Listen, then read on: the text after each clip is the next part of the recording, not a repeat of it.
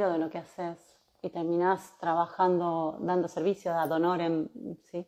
Eh, poniendo tu música. Eh, los artistas desde cualquier área ¿eh?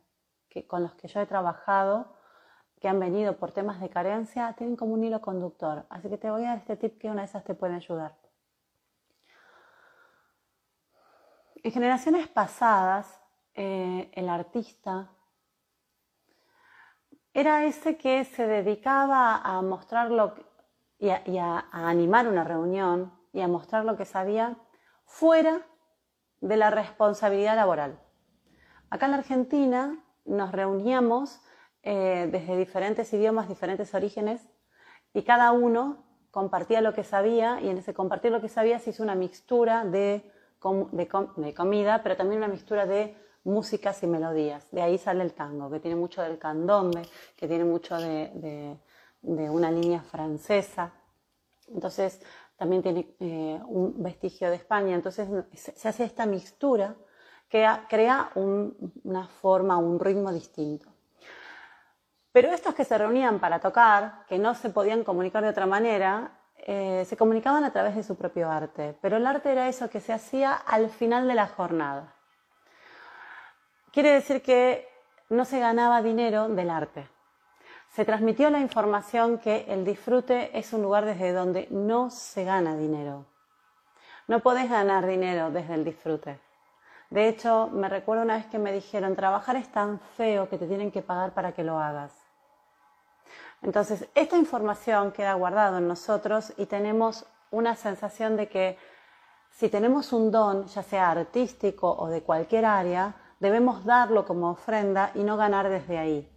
Y en algún momento el don, la ofrenda, va a competir con el ingreso. Entonces vos tenés que trabajar para mantenerte y luego si te da posibilidad la vida tenés 45 minutos de hacer lo que te gusta, que en esos 45 minutos elevas el sistema inmunológico. Y justamente vos necesitas hacer lo que te gusta para mantener tu sistema inmunológico alto. Ahora, si vos necesitas trabajar es cuando más necesitas mantener tu sistema inmunológico alto, endorfina, dopamina, que son hormonas que nos hacen sentir alegres, felices, enamorados, que tiene un, circuito de recompensa que se sostiene más allá de esto que yo hago, que es igual que un buen beso, que un buen chape, que un estar enamorado.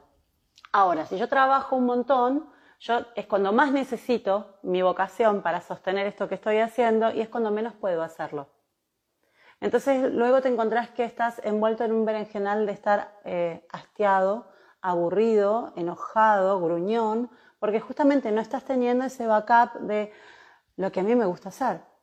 Entonces, en generaciones pasadas donde el disfrute era eso que no se te permitía, en las futuras generaciones te pueden hacer un pibe con oído absoluto. Entonces lo mandas a la filarmónica desde los 7, 8 años, porque tiene ese talento. Entonces, en la futura generación te nace un flaco que es un talentoso, que es un genio, eh, para garantizarse y darse ventaja de que en esta generación nos toca vivir de lo que nos gusta, en honor del ancestro que no pudo hacerlo. Pero muchas veces, cuando somos adultos, y trabajamos y competimos con el talento y el talento queda relegado en otra cosa, eso que me emociona hacer, me cuesta cobrarlo, me cuesta tener la contraprestación, me encuentra darle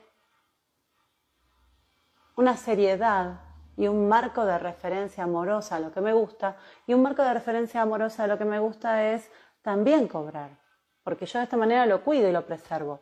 Entonces, en una nueva generación a veces tenemos que hacer pactos con el ancestro, hacer ejercicios para decir, ya es seguro, ya es seguro ganar dinero de hacer lo que nos gusta. Ahora es posible. Yo he tenido casos de personas que les han dicho, mira, la comida se gana trabajando, no con la guitarrita. Y hemos tenido generaciones de frustrados. Entonces, si en la generación anterior el disfrute era eso que si la vida me lo permitía lo tenía, puede haber en las futuras generaciones que solo quiero disfrutar o que todavía el pacto de origen, de carencia, de no poder disfrutar y ganar desde lo que me gusta, no esté habilitado. Y nos toca poner esta información en beneficio propio, obvio, y de las futuras generaciones. ¿Sí? Así que tal vez pueda colaborar esto que te estoy contando, los pactos de carencia.